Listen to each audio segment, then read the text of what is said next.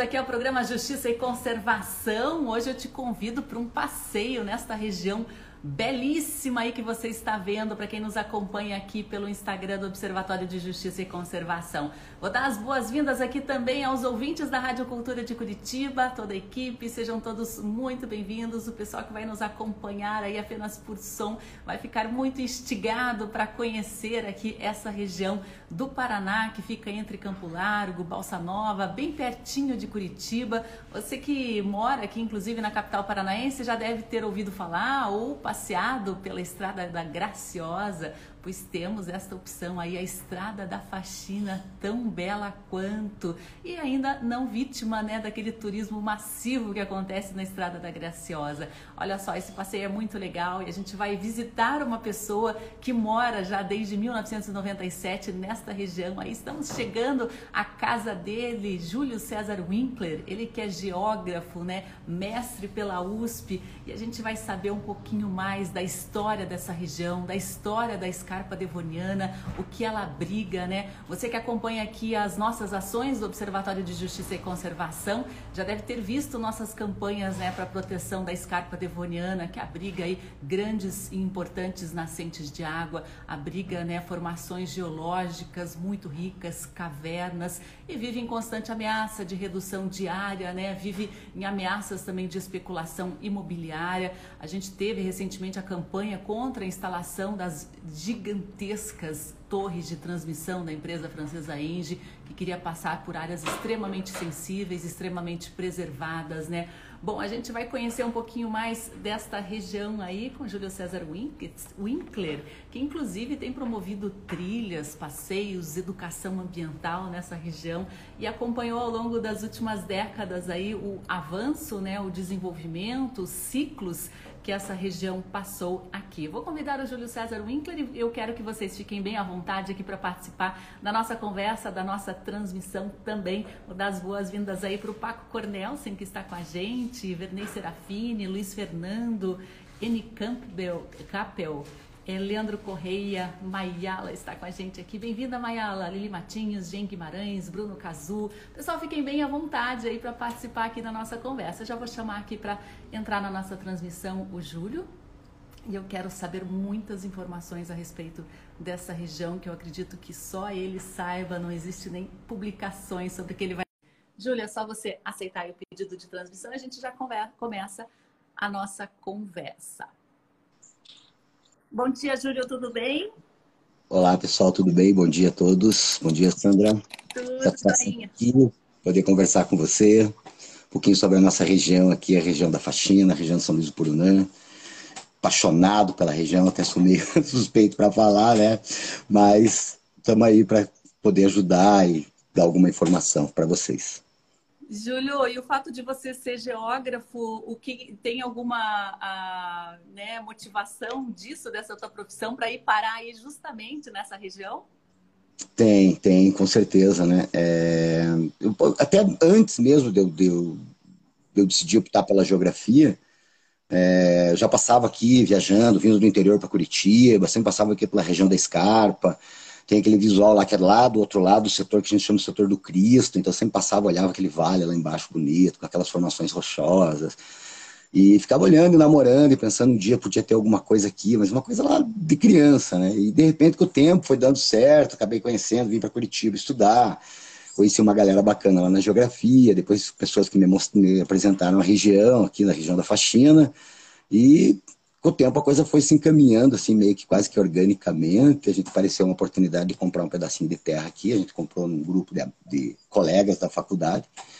E isso foi em 97. Aí em 2000 já consegui fazer uma casinha aqui. Estou instalado aqui desde então, vivendo um pouquinho da região e, e curtindo esse contato com a, cada vez mais, né? As pessoas estão buscando essa interação com, com a natureza, com o meio ambiente, é, poder desfrutar desse de toda essa riqueza que Curitiba tem. Curitiba acho que é uma, é uma, cidade muito privilegiada ao redor de Curitiba, assim, é muito privilegiado no sentido de natureza, tem a Serra do Mar, né, também é bem bacana.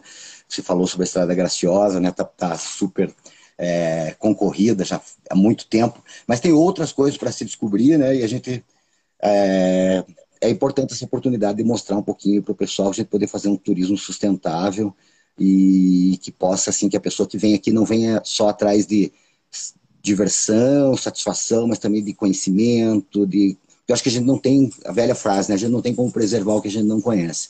E a partir do momento que a gente tem contato com a natureza, que a gente entende como é que é uma nascente de um rio, um processo de sedimentação, a, a, formação de uma formação florestal, tudo isso eu acho que a gente consegue entender essa complexidade, estar tá mais integrado e até participar mais como agente de preservação. Exatamente, né? Quem conhece protege. Inclusive, você também é mestre aí pela USP em ensino de astronomia, né? Tem um observatório na própria casa. Como é que é isso, Júlio? É, isso também é outro sonho desde pequeno, né? É, fui mordido lá pelo nosso querido e ilustre Carl Sagan, com aquela série Cosmos, década de 82, que muita gente lembra disso, né? E, e, aquilo era muito fascinante, e a partir dali eu me interessei cada vez mais. Até a geografia foi um, um, um curso assim, que eu achava que tinha uma relação maior com a questão da astronomia. E, e, sempre tive esse sonho de ter esse observatório. Comprei já um telescópio lá em 94, meu primeiro telescópio.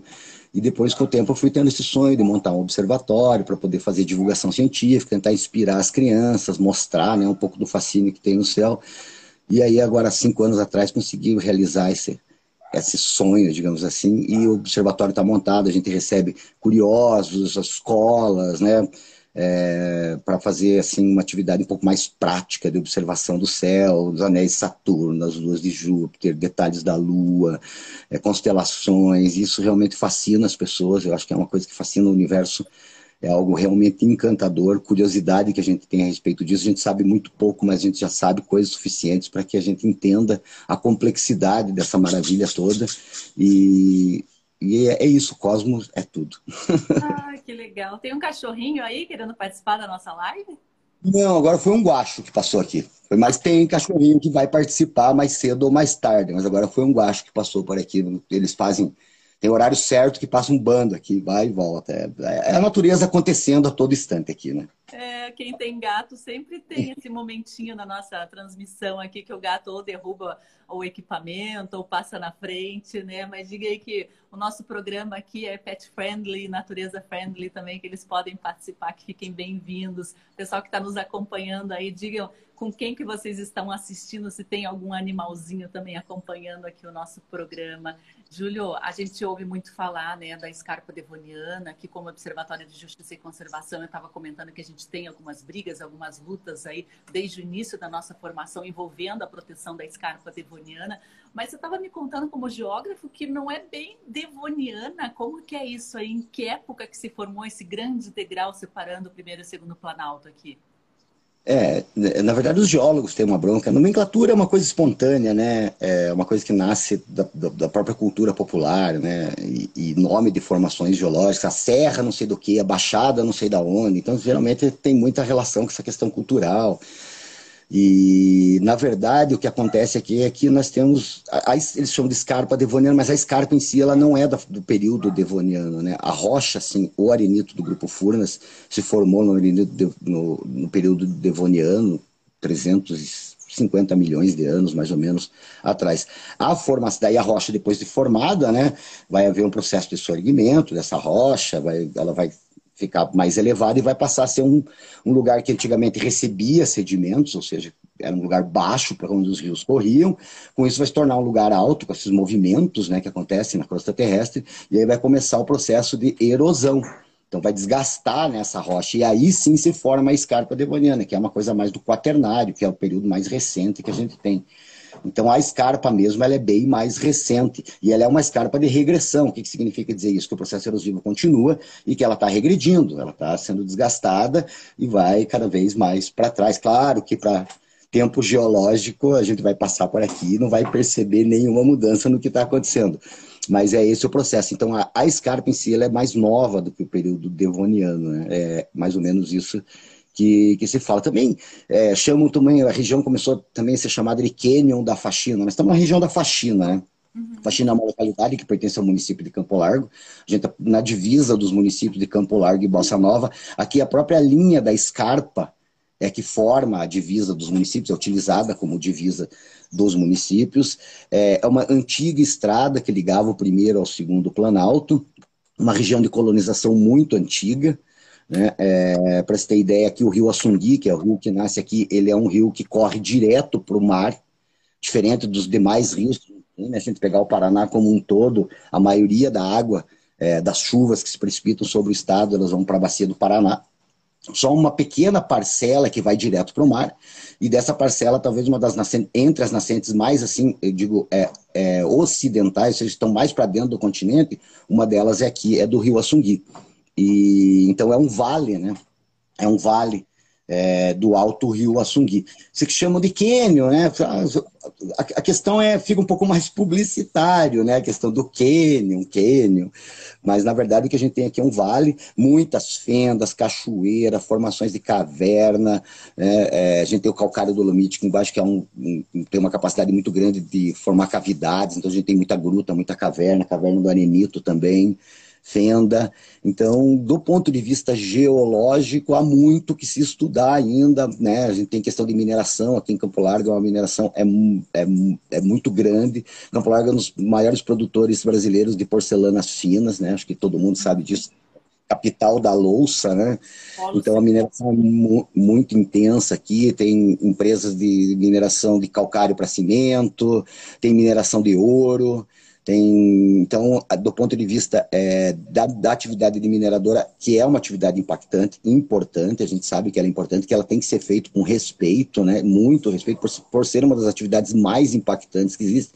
E eu acho que toda essa, essa ideia de, de, de a, a, atenção que se tem à, à região da chamada escarpa devoniana, é, basicamente se explica pela própria beleza cênica que a gente tem aqui, né? É, então, os olhares se voltam para manter isso, para servir muito mais como uma grande sala de aula ou uma grande sala de lazer, do que efetivamente você trabalhar com uma atividade que vem ali, passa algum tempo retirando algum mineral e depois vai embora, deixa seus impactos, às vezes nem traz tanta é, tanta benfeitoria para a comunidade.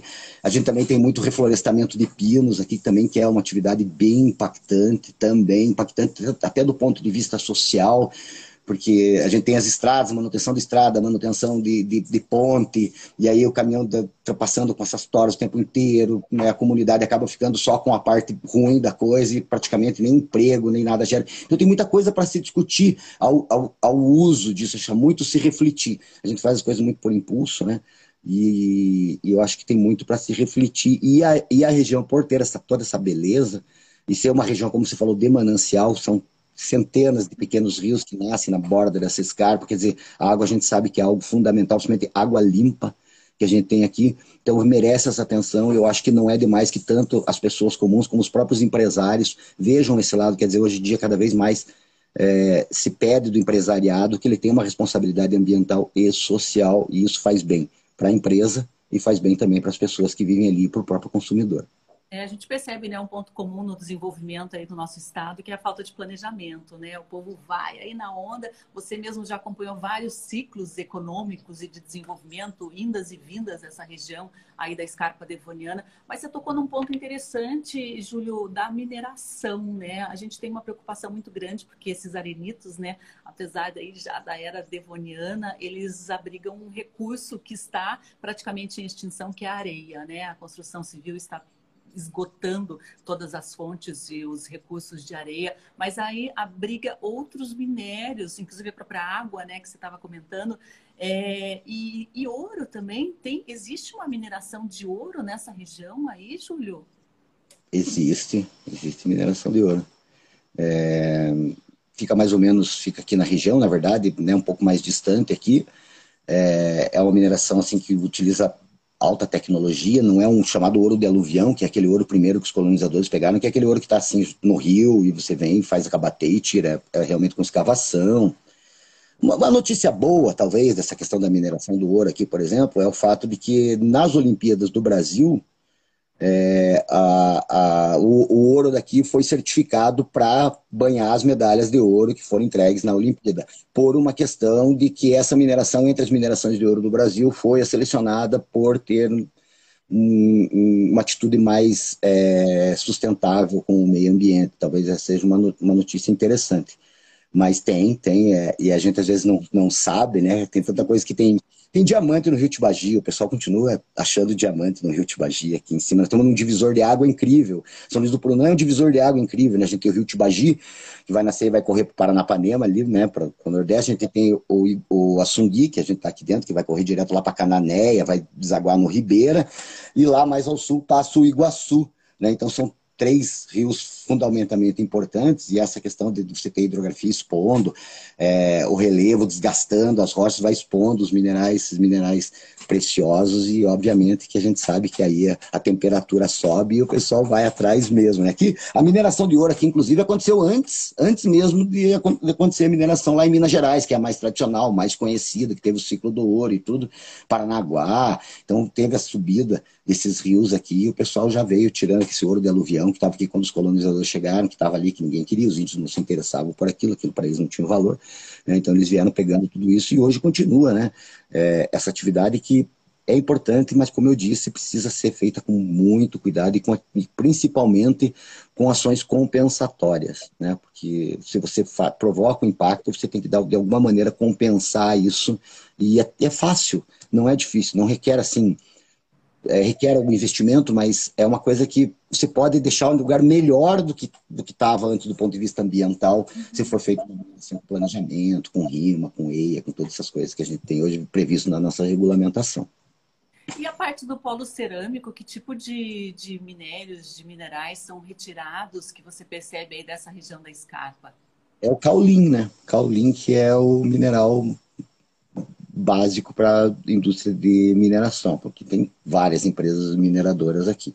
Então o caulim é tirado e também tem argila, tem muita argila que é extraída aqui também. O próprio arenito, questão da areia, que você falou, olha, é... bom, a gente está conversando aqui no sentido, é... eu, eu recebi informação, tá, que uma, uma, minera... uma mineração de arenito está instalando em Ponta Grossa, quer dizer, está nos trâmites de estar em Ponta Grossa, que ela vai fazer o seguinte, ela vai, não vai pegar areia como a gente está acostumado em cavas, né? Então vai lá na cava do Iguaçu, a areia está ali depositada, pelo rio, e vai lá, se faz uma draga, se tira aquela areia e tal, comum aqui na nossa região. É mineração que vai pegar o bloco de arenito e vai moer ele para transformar ele em areia e ser utilizado. Isso é uma areia de melhor qualidade, utilizada para fabricação de vidro, tudo, mas a gente já fica pensando no impacto que isso pode causar, né?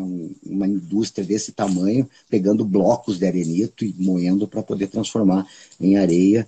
Então, são coisas que a gente tem que estar atento, que podem estar acontecendo por aí, que às vezes a gente não está sabendo. Né?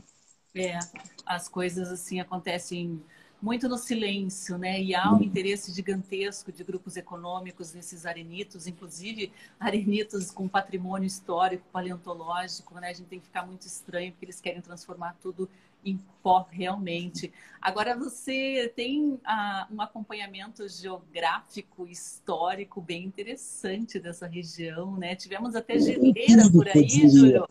Diria empírico. Oi, o que, você perguntou? Tivemos até geleira nessa região, aí que história é essa? Sim, sim, o processo de formação do, do isso, isso é antes da separação dos continentes, né? Então o processo de formação do mar, do mar supostamente todo mundo fala que era um fundo de oceano, fundo de oceano é, é, é relativo, né? Você tinha um mar raso pela, pela característica de que tinham fósseis que são encontrados aqui, então você tinha um mar raso e uma parte dele era também coberto por geleiras, grandes blocos de gelo que se deslocavam né? Eles se deslocam, porque quando a gente olha uma geleira, a gente não é acostumado, a gente está aqui no Brasil, esse tipo de coisa não existe aqui, né? Mas quando a gente olha uma geleira daquela, aquele, aquele, aquele monte de gelo naquela encosta, assim, a gente tem que entender que aquilo é quase como um rio, só que em câmera lenta, ele está descendo. Né? Ele está fluindo, ele continua fluindo.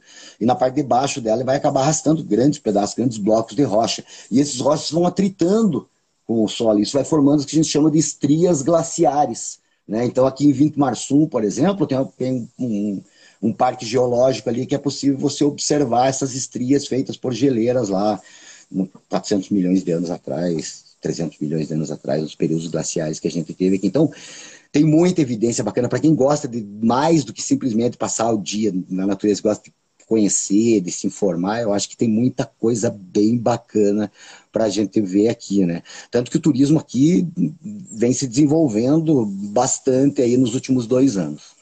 É, a pandemia foi um acelerador, né? As pessoas é, dos grandes centros e centros menores também buscando esse refúgio, essa reconexão, né? Um pouquinho de paz aí, atividades ao ar livre. Você sentiu essa, essa movimentação, então foi real e foi intensa.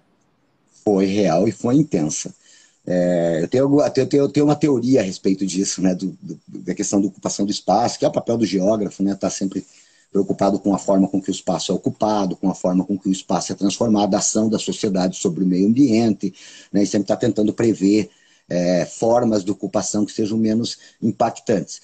E, como eu falou, eu estou aqui desde 97, e até 4, 5 anos atrás, aqui nas nossas trilhas, nossas trilhas eram trilhas fechadas, porque passava meses, eu olhava pela janela aqui, não via ninguém subindo pela escarpa, ou fazendo a clássica subida né, do cânion da faxina, que eu digo que é a subida do, do primeiro para o segundo Planalto Paranense. Então você pode fazer isso a pé, né? Então a gente não via quase ninguém fazendo isso.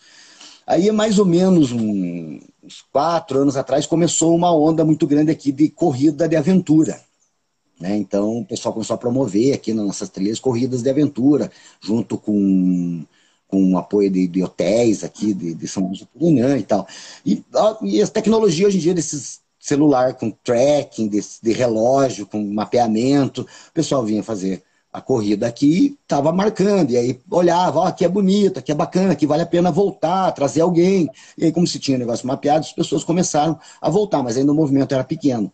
Quando veio a pandemia, né, que aí bom, é, é, todo um caso à parte de se discutir, mas a influência direta aqui na nossa região foi que quando veio a pandemia, os parques que as pessoas estavam acostumados a frequentar foram fechados, né? Por prevenção, obviamente, a gente sabe tudo isso. E aí o pessoal buscou um refúgio. E de lá para cá começou assim realmente uma avalanche de pessoas cada vez mais, mais, mais.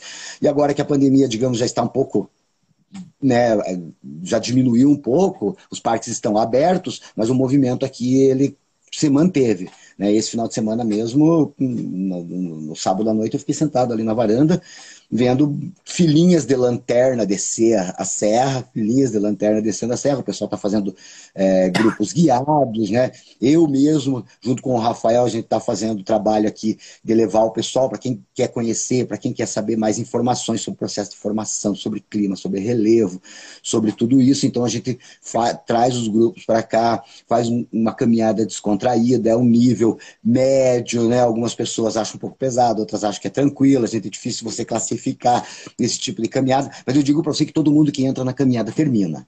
E quando termina, termina feliz. Por mais que dê uma reclamadinha às vezes no meio. Então a gente tem, tem feito esse trabalho, o turismo tem se desenvolvido.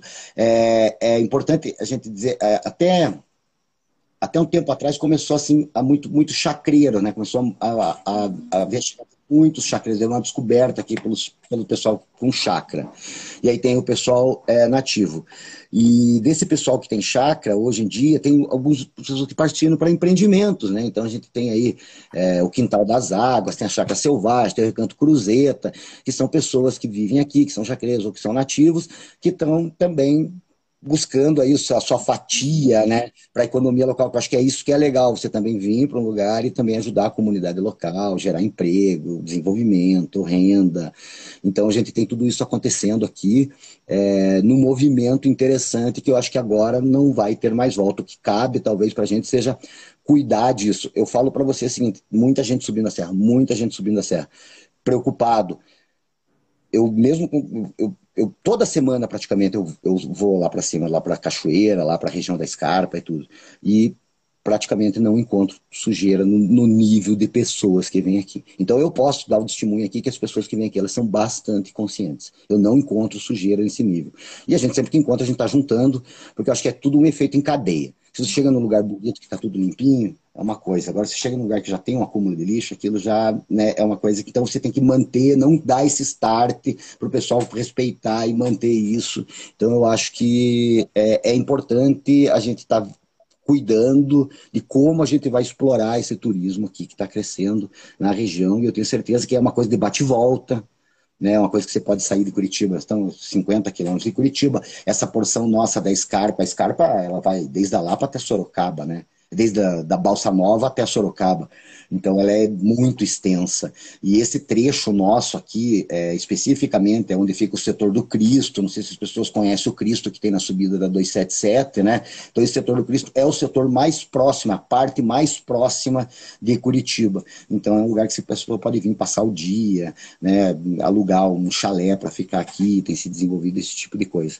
Bem interessante. Ah, que legal. Bruno Floresta Brasileira. Bem-vindo, Bruno. Ele comenta aqui que não é fácil encontrar guias nesse nível, não mesmo, nesse padrão, Bruno. Olha só, aqui a gente está tendo um privilégio. E ele comenta né, que é uma caminhada com leitura da paisagem. É, conta pra gente um pouquinho sobre essas trilhas que vocês desenvolveram. Você falou que tem um nível médio, tem algumas mais leves. O que, que a gente tem? Como que é aí? A, você sai de onde, chega aonde? Como é que é o passeio? O que, que a gente vê pelo caminho? Descreve um pouquinho aí, Júlio.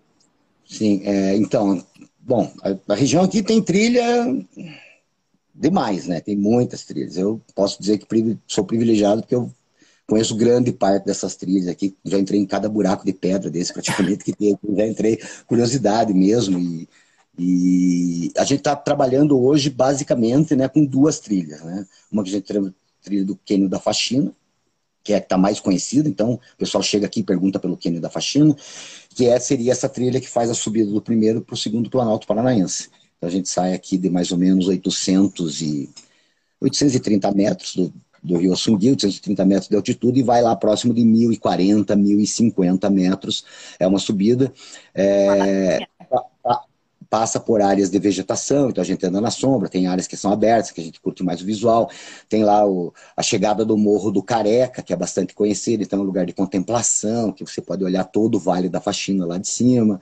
Depois você tem também fendas, você pode passar por dentro de fendas, é, que são realmente microambientes você está lá no, no, alto da fenda, você está com uma situação de calor, de, de, vegetação, de temperatura, aí você entra dentro da trilha você sente que muda completamente a vegetação, a, iluminação, a temperatura, né? aí você está andando numa trilha, numa fenda daquelas, de repente tem uma outra fenda transversal, você coloca a cabeça dentro, assim, você escuta um barulho de tipo a caixa d'água enchendo, porque a água está correndo por baixo, por cima, por tudo quanto é lugar, porque características dessa rocha, ela cliva, ela quebra, ela cria fendas, e, e, e possibilidades para que a água flua ali por baixo. Então você pode acompanhar, ver como é que é esse processo. Fala-se muito em água subterrânea, às vezes né, eu sou professor de geografia, é difícil para os alunos entender como é que uma água consegue fluir embaixo da, da do, do solo, né? Mas ali a gente consegue ter essa noção. E essa trilha é uma trilha que de ela ida e volta, ela vai dar mais ou menos em 5,5 km. Quer dizer, para quem anda 5,5 km no Parque Barigui, é, nossa, moleza, né? Eu faço rapidinho. Só que aqui a gente está passando por um, um, desnível. E ela leva mais ou menos em, em cerca de 3 horas e meia. E a gente pode ver é, o arenito, a gente pode ver formações como praiais, como conglomerados formados por quartzos rolados. Então você vê que aquele quartzo ele foi formado numa praia, porque aquelas pedrinhas roladas ela vai formar quando a areia vai esfregando ela, vai rolando ela na praia. Então você vê acúmulos daquele tipo de, de, de rocha. As cavernas também, cavernas que sofreram soterramentos. Então você encontra formações espeleológicas, né, de, cal, de calcita, que são colunas, cortinas, é, é, as famosas estalactites estalagmites. É, então essas cavernas também sofreram soterramento no passado, porque elas foram abertas. São períodos muito longos, tudo estava lá embaixo. Quando soterrou, muitas vezes pode cair lá um, um, animal, alguma coisa assim, então você encontra às vezes uma ponta de um osso lá dentro de um soterramento desse. É, então, você pode é, ter uma aula prática sobre a natureza, sobre é, elementos de geologia e de clima nessa trilha que a gente faz lá para para cachoeira, que seria a trilha da faxina. Já nós temos também a trilha da Toca da Onça. A Toca da Onça já é uma história à parte, o pessoal de São Luís do Purunã aí é, todo mundo sabe, ela era chamada de Lapinha, né? Uma gruta, ela era chamada de Lapinha antigamente e ganhou o nome de Toca da Onça na, lá 1981, quando foi morta uma onça pintada dentro essa é uma passagem triste e tal, que aconteceu no passado. Essa onça diz que andava por aí matando criação e tal, foi antes de eu chegar aqui, e não tinha acesso aqui, ainda era meio de mato, tudo, e o pessoal saiu na captura da onça e acuou ela lá dentro da toca. É, essa história, ela, ela ainda tem que ser resgatada, sabe? Eu acho que tem que ser resgatada, contada, mas é, ela foi encurralada lá, eles fecharam, daí veio o pessoal da época de, do, do, meio ambiente, não sei se era Ibama, o que que era na época, mas eles passavam só o dia com tranquilizante e tal, e de, um belo, uma bela noite que eles não estavam aqui, a onça apareceu e o pessoal acabou matando ela, porque era uma cabeça diferente, né? Era um jeito diferente de ver as coisas. Essa onça hoje está empalhada lá na, no Museu de História Natural do Capão da Embuia. Então, se alguém quiser conhecer a, a onça da Toca da Onça, ela está lá. Eu acho que até que tinha que ser uma reivindicação do pessoal de São Luís do Purunã que essa onça voltasse para cá e fosse exposta na Casa da Cultura, ou aí no Instituto, ou em algum lugar assim, porque ela pertence aqui à região. E, e deu muito pano para manga. Até hoje se fala muito nisso aqui, né? Muito, as pessoas que estavam envolvidas nisso sofreram consequências, sim, consequências graves. E, e, é uma história que marca essa trilha que a gente faz aqui. Então você pode ver essa formação, conhecer é, essa, essa história, conhecer esse lugar. Aí tem uma cachoeira propícia, porque as cachoeiras normalmente, né, essas cachoeiras grandes, de escarpa e tudo, elas não são assim tão propícias para você tomar banho de cachoeira, porque são cachoeiras enormes, a água é muito pesada, o acesso é muito complicado. Mas essa cachoeira que a gente tem aqui embaixo, ela é uma cachoeira tipo ducha, assim, é um riozinho Rio, que a gente chama, obviamente, de Rio da Toca da Onça, passa na frente da gruta. Então tem uma cachoeira bem refrescante para tomar um banho bem gostoso. É uma região que a gente pode conhecer outros tipos de rocha.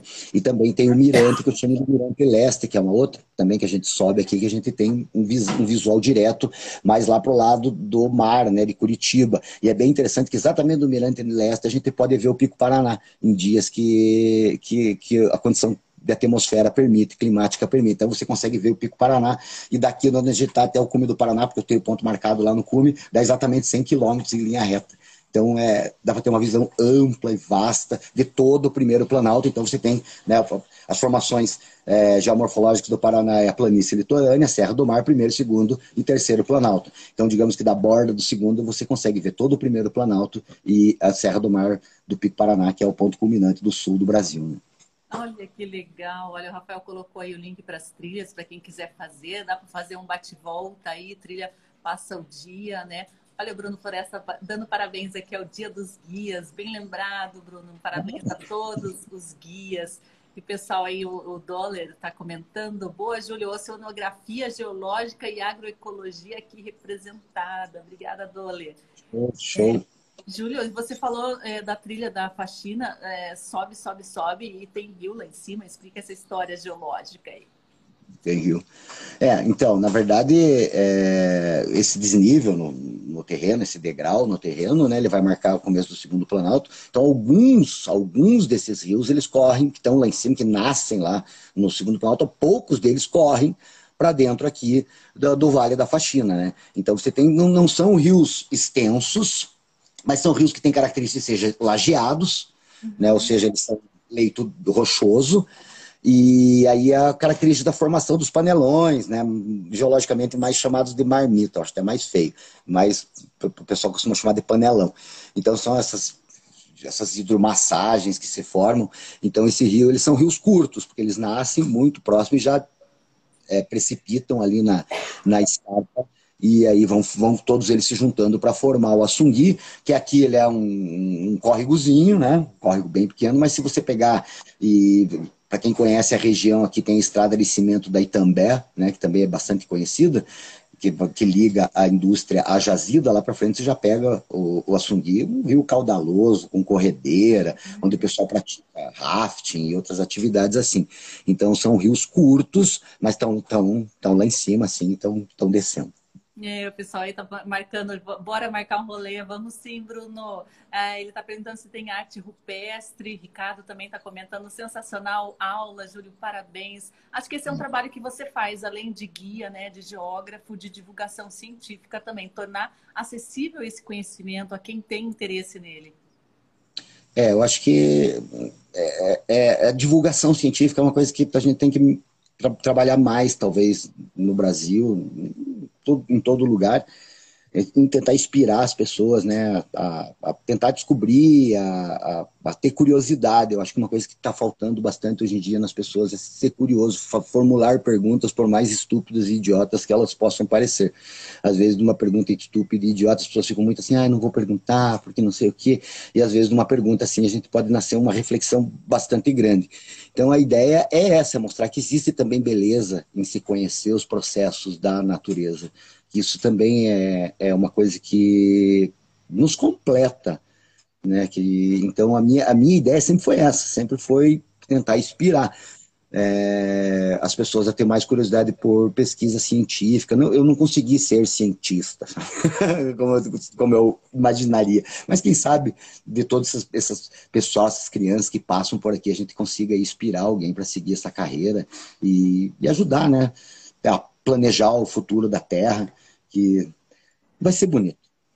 E ali, sobre a pergunta que, que fizeram é, de pintura rupestre, você já chegou a fazer algum avistamento, algum registro? Não, aqui na região não.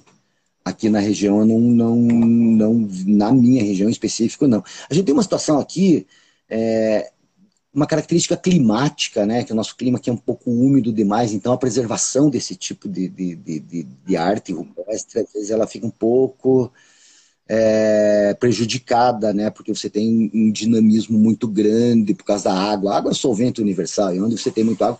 Então, normalmente você vai ter preservação desse tipo de, de, de arte rupestre em, em, regiões mais áridas, né?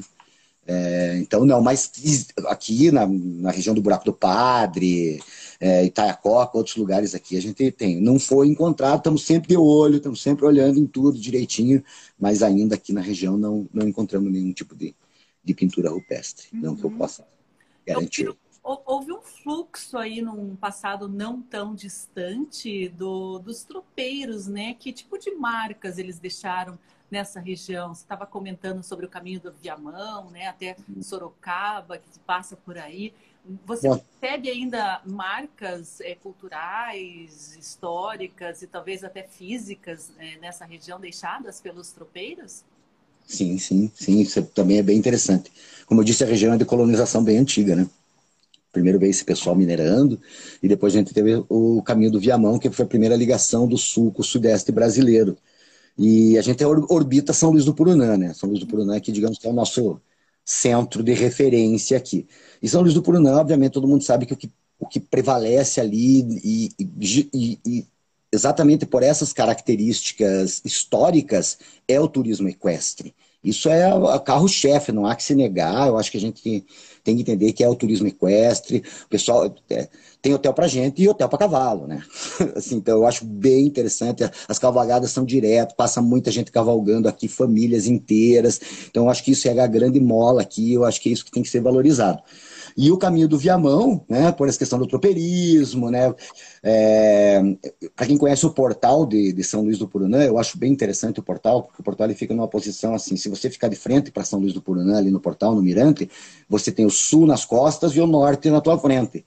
Né, eu já fico imaginando aquele, aquela, aquela campanha com aqueles aqueles tropeiros, com aquele monte de gado chegando naquela região e olhando aquela planície, com aquela, com aquela lagoa, lagoa no meio, assim, e já imaginando e falando, não, aqui é um ótimo lugar para a gente fazer um acampamento e passar a noite, e aí vai se estabelecendo uma pousada.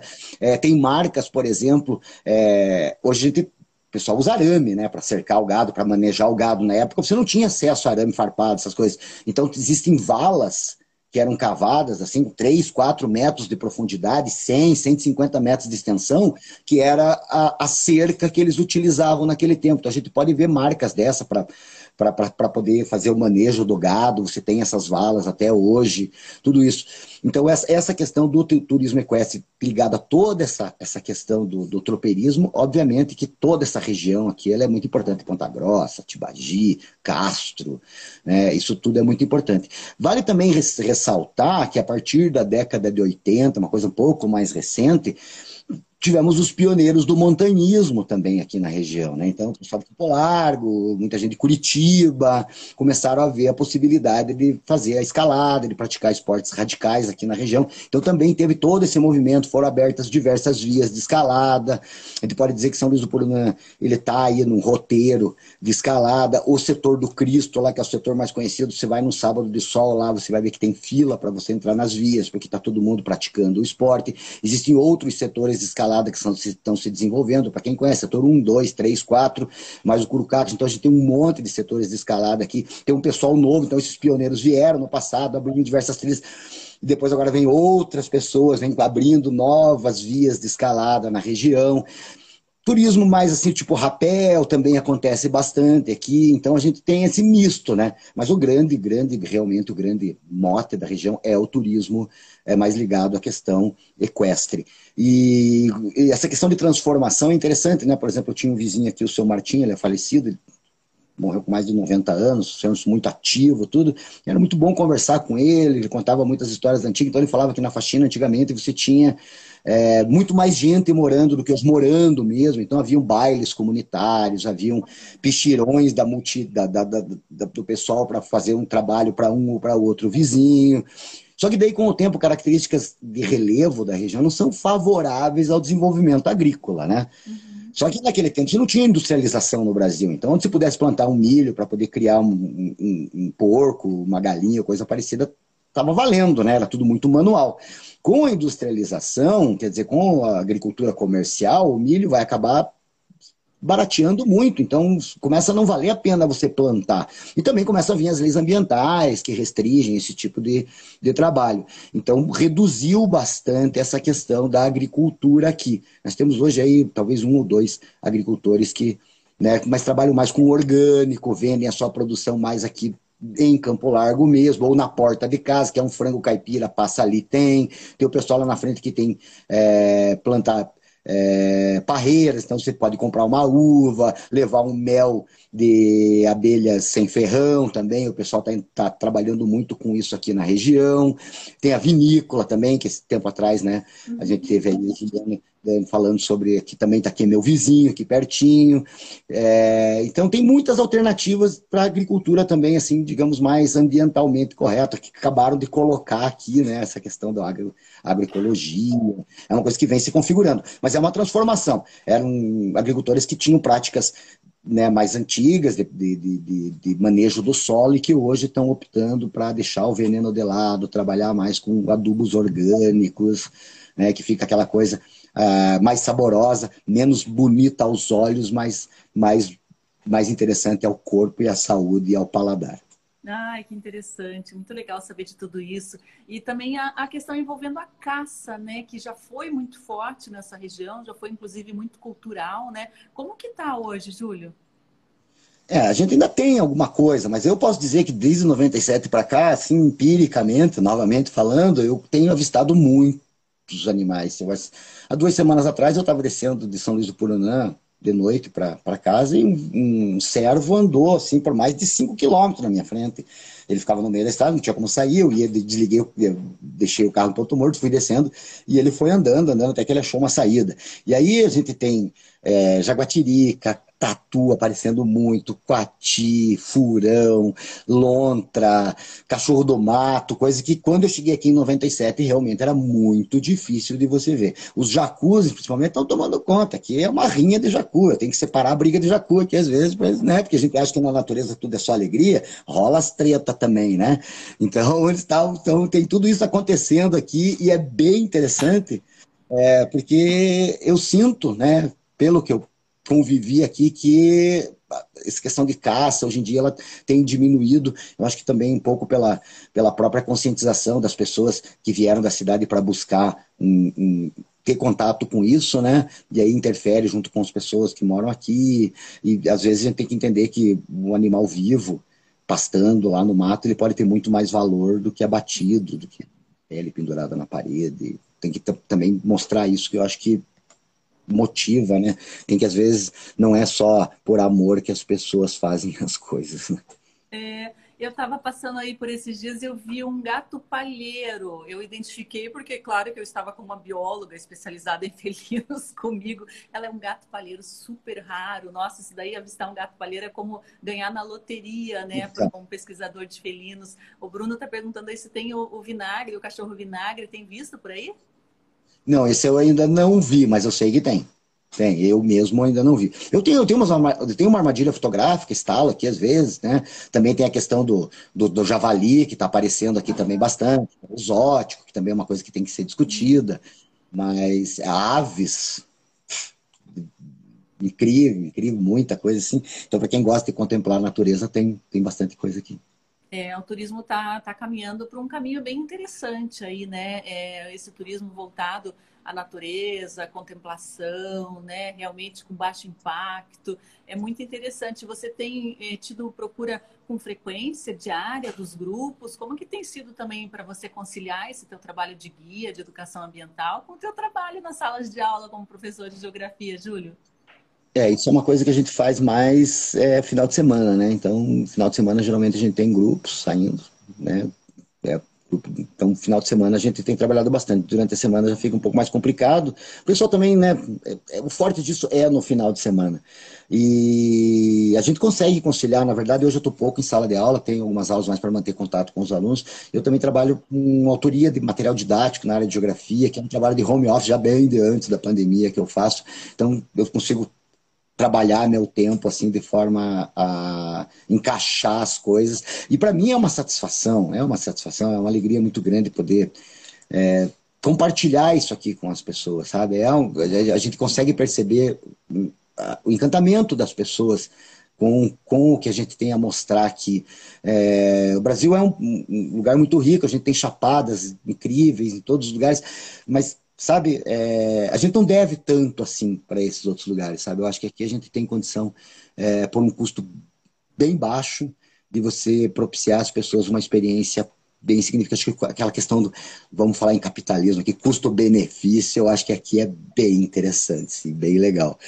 E a ideia é ampliar, a ideia é que as pessoas venham cada vez mais, que comentem com os outros. Então, para isso, a gente tem que fazer um, uma coisa legal, né? A gente tem, tem que dar, tem que oferecer, entregar uma coisa interessante para poder fazer essa bola de neve e fazer com que isso cresça e quem sabe no futuro isso aqui se transformar num grande parque. Né? Nós temos áreas aqui que são enormes que pertencem a famílias aí abastadas aí de Campo Largo, né? Até famílias de políticos e tal, que basicamente estão aqui sem uso nenhum.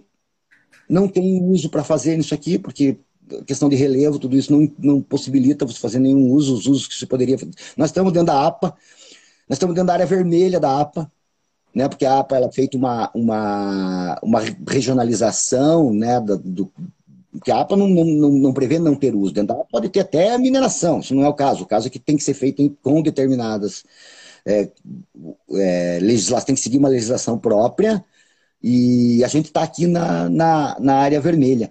Então, é importante que esse, que esse turismo seja feito com uma forma de respeitar isso tudo e que a gente possa é, mostrar isso para as pessoas e que as pessoas é, se maravilhem. Isso que a gente quer. É isso que a gente quer. Realmente, apesar de ser meio pretencioso, mas é isso que a gente quer mesmo.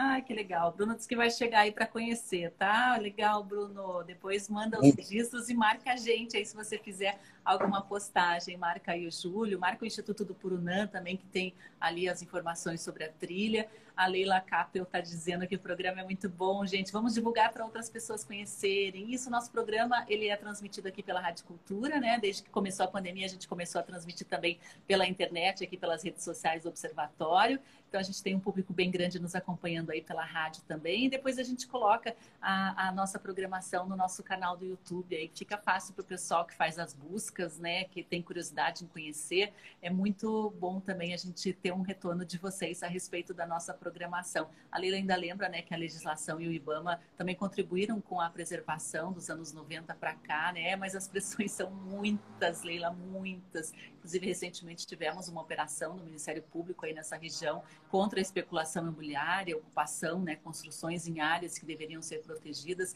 É muito importante a gente valorizar, como o Júlio diz aí, conhecer para proteger. Júlio, vamos finalizar aqui deixando um convite aí, né, para o pessoal que não conhece, que tem curiosidade, né? Você tem aí os bons argumentos para chamar o pessoal para fazer essas trilhas. Então, galera, para quem está em Curitiba, ó, pega 277 em direção à Ponta Grossa, tá? Ali da Ponte do Barigui, mais ou menos 30 quilômetros. Você vai chegar na, no acesso da estrada da Itambé. Você vai entrar à direita para a estrada da Itambé. Depois, lá embaixo, você vai seguir pela estrada de cimento em direção à Jazida Rio Bonito. Até um, um, um barzinho ali que é tradicionalmente conhecido aqui como Messechegue, também é um lugar assim bem lendário aqui da região né? Porque diz que ficava o senhorzinho ali na frente, as galera passavam, ele falava, Messe chegue, Messe chegue.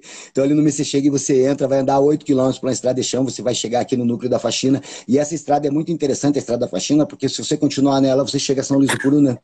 Então é um jeito de você fazer, como você falou, é uma estrada, uma beleza cênica muito bacana, muito bonita, em que você fica dentro do vale, acompanhando o rio, observando a escarpa, fica aí a 48 quilômetros de Curitiba, então você pode ir até São Luís do Purunã. E eu convido né, todos aí que gostam desse tipo de atividade, ou mesmo quem não gosta, vai que de repente chega aqui e acaba vendo que estava faltando aquilo. Eu costumo dizer que nosso país, o turismo, basicamente, durante muito tempo, ele se centrou em praia, né? A gente é muito praieiro, a gente gosta muito de praia. Não tem nada errado, acho até legal. Mas talvez diversificar um pouco isso seja interessante. Eu acho que essa pandemia, entre os milhares de males que elas nos trouxe, uma coisa interessante foi você perceber isso. Esse tempo atrás, inclusive, guiei um casal que eles eram de Londrina e estavam hospedados em São Luís do Purunã e falaram, não, a gente até queria ir para a praia, mas a pandemia, ela tá muito cheia de gente, então aqui é um lugar mais tranquilo, então a gente adorou, a gente veio aqui, achou super legal, a gente não imaginava que tinha tanta coisa bacana para fazer aqui, tanta coisa legal, então é um testemunho que eles deram, assim, de pessoas que já tinham aquele foco de final de ano, vamos passar uma semana na praia e tal, e que mudaram esse, essa visão, vieram para cá e ficaram satisfeitos. Então, eu digo para todos vocês que estão ouvindo aí, a gente na rádio, estão ouvindo aqui no Insta, que venham, façam um contato, né? Façam contato com o Rafael, façam contato comigo, a gente tá aí, se quiserem seguir a gente também aí no, no Instagram, a gente está sempre publicando fotos, imagens das nossas trilhas e que façam um contato, venham aqui participar com a gente, que eu tenho certeza que vocês vão ter um dia legal, muita coisa bacana para lembrar, né? E podem me cobrar se não rolar. Ah, carnaval vai ter trilha? Carnaval vai ter trilha, com certeza. Olha aí, Vamos, vamos pular o carnaval, vamos pular o carnaval na trilha. Muito bom, eu fiquei curiosa para ver a, a, a Rinha de Jacu aí, quero ver isso daí quando você presenciar de novo. Por favor, registra isso e marca a gente, tá bom? Deve ser eu tenho vídeo, eu mando, eu tenho vídeo, eu te mando. Então tá bom, Júlio, foi ótimo te conhecer aí. Espero que em breve a gente se conheça pessoalmente. Quero muito fazer a trilha, aprender aí, conviver com essa natureza, com essa região aí que você descreveu tão bem para gente. Queria agradecer aqui a sua participação. Seja sempre muito bem-vindo aqui ao Observatório de Justiça e Conservação. Eu que agradeço. Nossa, passou voando. Passou voando essa morinha, nem vi passar. Foi bem legal, bem bacana conversar com você. Obrigado pelo convite, pela possibilidade da gente mostrar um pouco do nosso trabalho, do que a gente faz aqui da nossa região.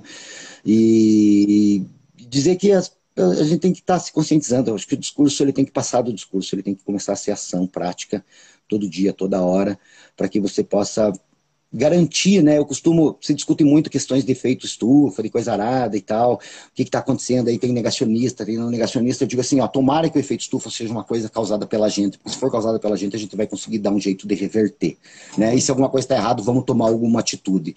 Então, acho que a gente tem que tomar atitude em tudo aquilo que a gente faz no nosso dia a dia, reduzir consumo, destinar o lixo corretamente, tudo isso vai garantir sustentabilidade e vai garantir um futuro melhor para as pessoas que vão estar vindo por aqui. O mundo não é só nosso, tá? Muito obrigado, muito obrigado mesmo, Sandra. E qualquer coisa eu estou aqui à disposição. Venha, venha que você vai ver uma rinha de Jacó vivo. tchau, tchau, Júlio. Muito obrigada. Até mais. Até mais. Tchau, tchau. Olha só, para finalizar aqui, então, eu queria né, terminar o nosso programa com algumas das imagens aí, né? Olha só, essa aí é a estrada da faxina que o Júlio descreveu, o caminho para chegar até esse cânion, né? Essa região super bela tem essa estrada que por si só já vale o passeio, né? Para quem está às vezes ali num congestionamento entre Curitiba, Campo Largo, olha só que tal cortar um caminho por essa estrada aí é muito linda, né? Você pode ainda teve a sorte de avistar uma fauna raríssima, endêmica dessa região aí da escarpa devoniana, né? Essa região que abriga, né, florestas preservadas, um, remanescentes de campos nativos, abriga, né, formações rochosas muito interessantes. E daí o pessoal aí tem feito essa desenvolvido duas trilhas, tem essa trilha da Toca da Onça que o Júlio comentou, né, que é uma trilha super leve, tranquila aí para qualquer idade, para qualquer nível de preparo físico tem a trilha da faxina, que já é uma ladeirinha é, razoável, né? Tem que ir com, com calma, com paciência, né? Um passo após o outro, mas lá em cima o pessoal é premiado. Olha aí a casa do Júlio, né? Inclusive onde ele mantém um telescópio, um observatório astronômico. O Júlio, ele é geógrafo, né? Pós-graduado e mestre em ensino de astronomia pela USP, né? Ele tem a graduação aqui pela Universidade Federal e a pós-graduação pela Universidade de São Paulo e tem atuado como autor de material didático, né, professor de geografia, tem se dedicado aí nos últimos tempos também como guia guia de natureza e de observação, né, de educação ambiental. Um lugar maravilhoso, espero que vocês tenham gostado. Qualquer dúvida aí a respeito das informações sobre a trilha, sobre a escarpa devoniana, acompanhem aqui o nosso, as nossas redes. O pessoal está marcando aí já fazer a trilha. Boa sorte, depois nos contem aqui o que vocês acharam.